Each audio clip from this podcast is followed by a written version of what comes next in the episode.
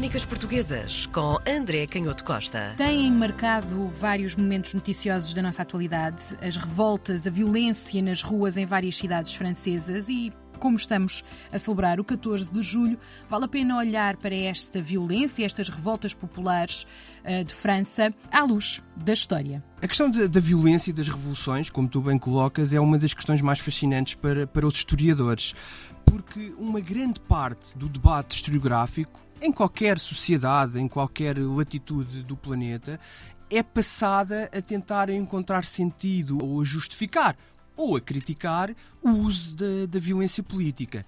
E a violência pode ter várias origens. Nós temos assistido a este debate recentemente em França, que teve origem naquilo que é qualificado por quase todos os observadores, embora seja uma questão que agora vai seguir na justiça, de, de violência policial, e a, a, seguir à violência policial, seguiu-se essa violência nas ruas. E logo aparecem observadores com interpretações diferentes, a dizerem que pode ou não justificar-se a violência que se segue ou a procurar causas mais profundas hum. que não apenas aquela, momento. aquela, aquele momento de destruição nas ruas e tentando encontrar a origem historicamente mais profunda que faz depois emergir esta violência urbana e é por isso que eu digo que essa é uma questão clássica dos historiadores porque a verdade é que nós nunca sabemos com detalhe, e a história vai dando os seus passos, está cada vez mais profissionalizada, tem cada vez mais gente ocupada a estudar, a recolher dados, a analisar aquilo que são as informações que podemos recolher nos arquivos ao longo dos tempos, mas sobretudo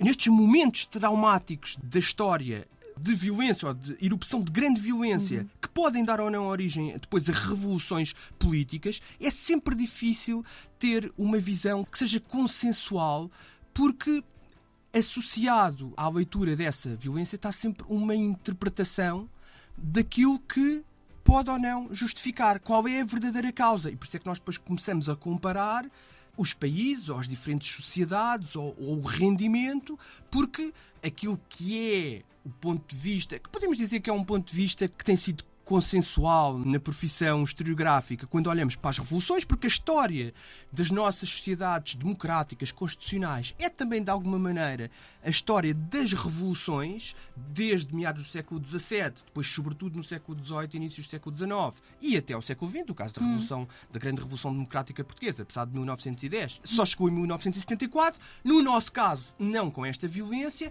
e por isso é que os observadores começam logo a esgrimir interpretações. Sim, e quando nós é que aqui é, genericamente em França parece que olhamos sempre eles uh, claro. deixam arder Paris claro. todas e é as por vezes. Isso que, é, exatamente, e tu fazes muito bem em sublinhar essa, esta questão da França. Porque é que França parece estar hum. associada hum. a uma maior facilidade Sim. de violência urbana?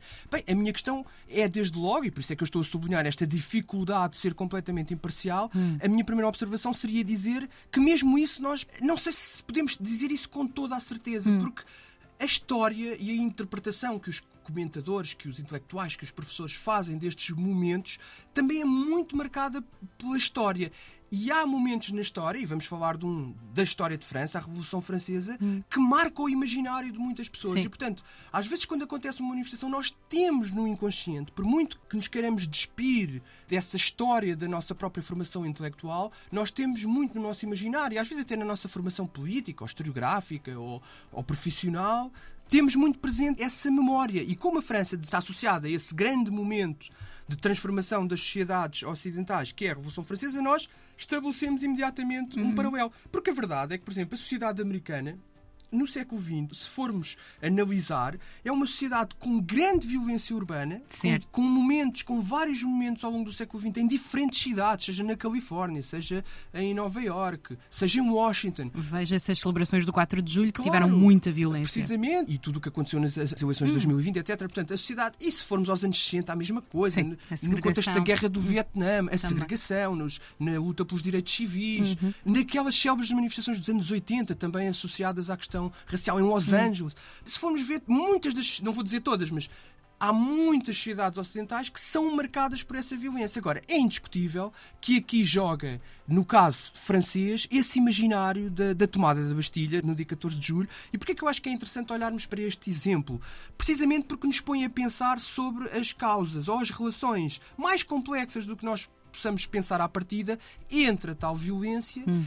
e a pobreza ou as condições de vida de determinadas populações ou dos bairros mais pobres. Embora tudo isso sejam problemas muito complexos e não se pode nunca minimizar o sofrimento dessas pessoas que estão em, em, zonas suburbanas ou que são marginalizadas pela sociedade e todos esses problemas existem, mas a verdade é que estabelecer essa, essa relação às vezes é um salto lógico que comporta alguns perigos. E a verdade é que quando nós olhamos hum. para 1789, a Revolução Francesa não ocorre no país onde há maiores, no, naquele caso no Reino de França, no reino onde há maiores desigualdades, ou, ou onde há maior atraso, ou onde há maior marginalização da população urbana mesmo do ponto de vista ideológico, a França era naquela época a pátria da filosofia mais avançada, onde se lia mais, onde havia mais acesso a livros. É verdade que existia alguma repressão policial sobre aquilo que era publicado, mas também é verdade que, talvez à exceção de Londres e de, e de, Edimburgo, e mesmo assim tenho, mantenho algumas dúvidas, nenhuma outra cidade da Europa, enfim, não vou dizer do Sim, mundo. os grandes pensadores, não O é? meu conhecimento não é tão extenso, mas pelo menos na, na, na, Europa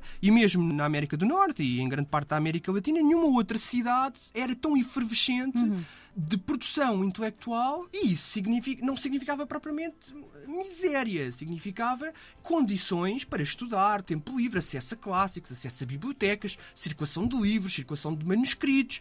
E, portanto, logo aqui é preciso. Mas não seria algum... a realidade de todo um país. Não, claro que sim. Mas o que eu digo é que logo aqui não é, é preciso ter algum cuidado nestas relações demasiado rápidas que se estabelecem sim. entre a erupção da violência hum. e pobreza, ou desigualdade, okay. ou, ou, falta de acesso a condições de vida. Hum. As coisas são um pouco mais complexas.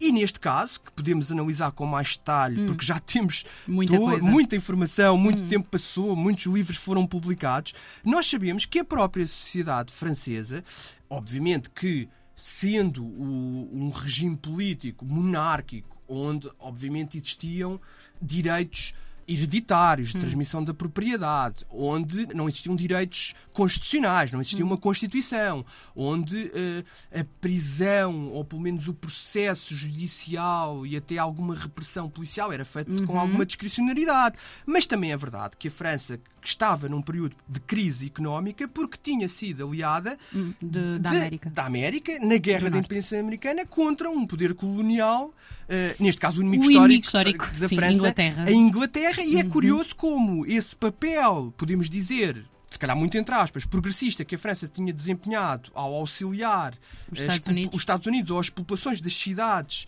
podemos dizer também as elites, se quisermos. Esse, esse, esse, debate hoje é muito quente, porque a quem é que serviu realmente a Revolução Americana. Mas, hum. enfim, nesta época, podemos dizer que ao auxiliar um pensamento que na época era indiscutivelmente progressista, com a declaração de alguns direitos de a possibilidade de construir o seu próprio caminho em direção à felicidade, todo hum. aquele imaginário que nós conhecemos da Revolução Americana e da sua Constituição. Sim, uma sim. certa liberdade política, uma certa autonomia dos diferentes Estados em construírem o seu próprio ordenamento jurídico. A França tinha estado aliada... Todos os homens nascem iguais, claro, apesar do senhor ainda ter muitos escravos. E de haver a escravatura e de ter continuado, sim, obviamente, mas havia ali um pequeno passo, podemos dizer, era muito pequeno, mas havia um pequeno passo em direção ao... Que era ao, totalmente destoante a uma monarquia como a... Exatamente. E, portanto, o facto da França se ter aliado hum. Eh, aos americanos nessa guerra de independência hum. representava, de facto, essa posição até progressista de hum. muita da aristocracia francesa. O célebre Lafayette, que depois vai ter um, um papel na própria Revolução Francesa, foi muito novo, hum. quase um adolescente, para a América lutar ao lado dos rebeldes americanos contra a coroa de Inglaterra. Mas é claro que havia um problema de subida de preço, isso uhum. também nos uhum. deve pôr um pouco alerta, do preço dos cereais, do pão, muito alto. Havia dificuldade das populações urbanas e, sobretudo, Paris, que era uma grande cidade, de acesso a esses bens básicos, também de uma grande desigualdade fiscal, do ponto de vista de impostos. Um elemento muito importante que às vezes nos esquecemos, e aqui, de facto, este era um problema das monarquias antigas, que era a facilidade com que as dívidas fiscais ou a execução fiscal se transformavam em penas de prisão e em ordens de prisão. Aliás, o Charles Dickens, muitos anos depois, e mesmo em Inglaterra, vai ainda falar disto, a facilidade com que as pessoas eram presas ou enviadas para por a prisão dever. por deverem dinheiro. Uhum. E pessoas comuns, não era porque tivessem desfalcado ou porque tivessem entrado em grandes negócios. Estamos a falar às vezes de pequenas dívidas, de, de comprar bens essenciais. E de facto isto pesava no imaginário.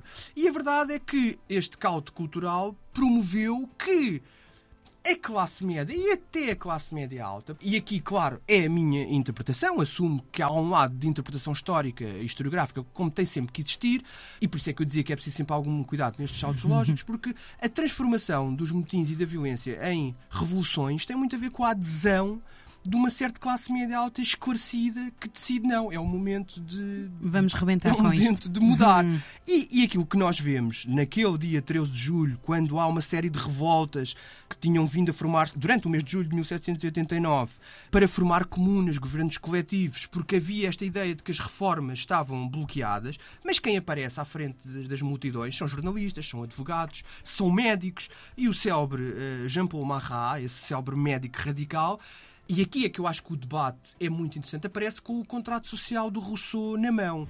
E, portanto, quando no dia 14 de julho eh, a multidão avança para a Bastilha, já vai com eh, o intuito de adquirir armas para fazer revolução, mas tem um programa político apesar de tudo. E a Bastilha porquê? A Bastilha porque era uma prisão histórica, medieval, mas a a Bastilha não era propriamente um símbolo da opressão monárquica. Havia sete presos no castelo da Bastilha existia a ideia de que estavam lá muitas armas e, portanto, a multidão tentou captar essas, essas armas. Mas quando eu digo que havia um programa político, é que é começam os problemas da modernidade e até por isso a Revolução Francesa é fundadora. Porque no contrato social que o Marat agitava na mão, estava a ideia de um contrato, claro, e de uma transformação na origem do poder político. Porque havia claramente a consciência de que a lei tinha que emanar da vontade geral e não dos interesses do rei ou da aristocracia, porque a ideia era a de que a soberania A vontade. dependia Era da um- vontade de toda a gente e que a lei protegia, a lei da República devia proteger essa vontade geral. Mas depois, e por isso é que eu digo que ainda hoje nós estamos a tentar resolver esse problema da melhor maneira, nós estamos todos de acordo que as leis da República devem ser soberanas, mas nunca sabemos como é que se encontra o bom legislador. E esta discussão que começa, bem, não começa propriamente na Revolução Francesa, mas que acelera e ganha momento sobretudo com a Revolução Francesa, é uma discussão que nós ainda temos e é por isso que quando há estes momentos de erupção de violência, por muito que nós reconheçamos causas justas nestas multidões que saem à rua, seja na América do Norte, seja Paris, seja às vezes na América Latina, é sempre preciso olhar para este fenómeno com algum cuidado, porque nós temos sempre mais facilidade em pôr-nos todos de acordo sobre o que está mal do que sobre os projetos de construção. E é sempre muito fácil destruir, e há um lado em que as pessoas muitas vezes estão de acordo porque todos nós temos críticas a fazer e isso é talvez uma, uma das grandes qualidades da humanidade é o nosso sentido crítico sobre o real o nunca estarmos contentes e isso até é bom o nunca estarmos contentes Mas com o que nos contenta é diferente. Claro, e, mas esse é que é o problema Sim, e tu dizes muito bem. Mas o problema é que, passado esse momento em que destruímos o que está mal, Como é que a questão? É, é como é que se constrói a seguir. E desde a Revolução Francesa, e depois durante o século XIX, há avanços e há recuos naquilo que é o sufrágio universal, Uhum. naquilo que é a relação entre mecanismo eleitoral e desenho das constituições. Mas os filósofos, e há um filósofo muito conhecido, Karl Popper, Hum. que fartou-se de chamar a atenção para o facto de que a grande dificuldade é como é que nós, e voltamos ao início da nossa conversa, como é que nós identificamos a causa dos males? Estamos todos de acordo que há problemas que dão origem, seja ao abuso da violência policial, seja depois à consequência disso aos motins. Às tantas já não sabemos, é um problema daqueles tipo e galinha, porque a violência policial parece que responde a uma espécie de delinquência urbana, mas por sua vez a delinquência urbana é uma resposta à brutalidade policial. Entramos aqui nesta espiral. O problema é como é que se descobrem as causas. E nós caímos eh, muitas vezes, ou demasiadas vezes, nesta ideia de que há uma teoria da conspiração. Portanto, de que é fácil construir um mundo eh, ideal, justo, em que toda a gente tem oportunidades, em que não há necessidade de qualquer tipo de repressão, em que toda a gente encontra as condições ideais para expressar todo o seu potencial e todas as suas capacidades, e que isto seria fácil de concretizar se conseguíssemos retirar de um caminho uns maus que estão lá em cima a controlar isto tudo. Às vezes chamamos-nos capitalistas, outras vezes chamamos-lhes judeus, e é por isso que é preciso ter cuidado com estes discursos. Outra vez achamos que são os imigrantes. não é? Tentamos materializar a ideia do inimigo e daquilo que está mal num grupo que muitas vezes não tem. Ou o diabo, se, se andarmos lá mais para trás. Portanto, muitas vezes num grupo que não tem culpa nenhuma da situação, hum. ou que mesmo que beneficie de uma parte do sistema, quando falamos, por exemplo, dos ricos, mas que não são propriamente os culpados da situação, e depois entramos em derivas mais complicadas, que é precisamente a ideia de que tudo isto contribui para essas desigualdades e, portanto, é preciso é hum. deitar tudo abaixo.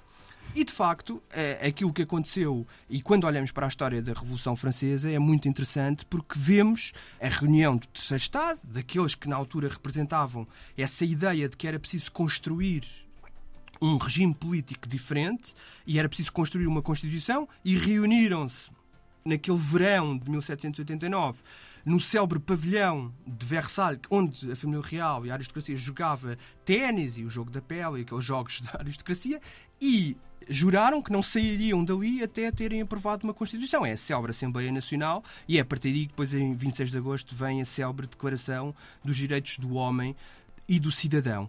E a verdade é que a situação a partir da Constituição, e é isso que as revoluções também nos ensinam, é que a situação se tendeu a descontrolar com o célebre período do terror, hum. com o clima de paranoia constante, porque depois havia a ideia de que a resposta dos contra-revolucionários e até auxiliados por potências, se fossem os austríacos, se fossem os ingleses, que estavam a preparar um grande exército para invadir uhum. a França e reprimir os revolucionários, portanto, espante este clima de paranoia, há um papel ainda muito importante da própria das mulheres do mercado de Paris que vão a Versalhes e obrigam os deputados da Constituinte a regressarem a Paris, porque eles não tinham que estar em Versalhes, era em Paris junto do povo é que tinham que desenhar a Constituição.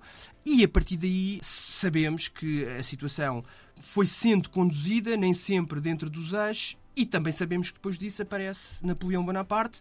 Enfim, também podíamos fazer um outro episódio depois sobre... pede-se muito o regresso de Jesus Cristo e claro. ele vem assim mascarado. E a prova de como estas interpretações não são fáceis e vão, e vão sendo alteradas ao longo do tempo e até mudam consoante a posição que as diferentes comunidades ocupam eh, no território, é que o Napoleão, que representou na sociedade francesa uma travagem da revolução e uma uhum. estabilização do regime político uhum. aparece para uma parte da Europa como a encarnação do poder absoluto, do retrocesso e da tirania. Crónicas Portuguesas com André Canhoto Costa.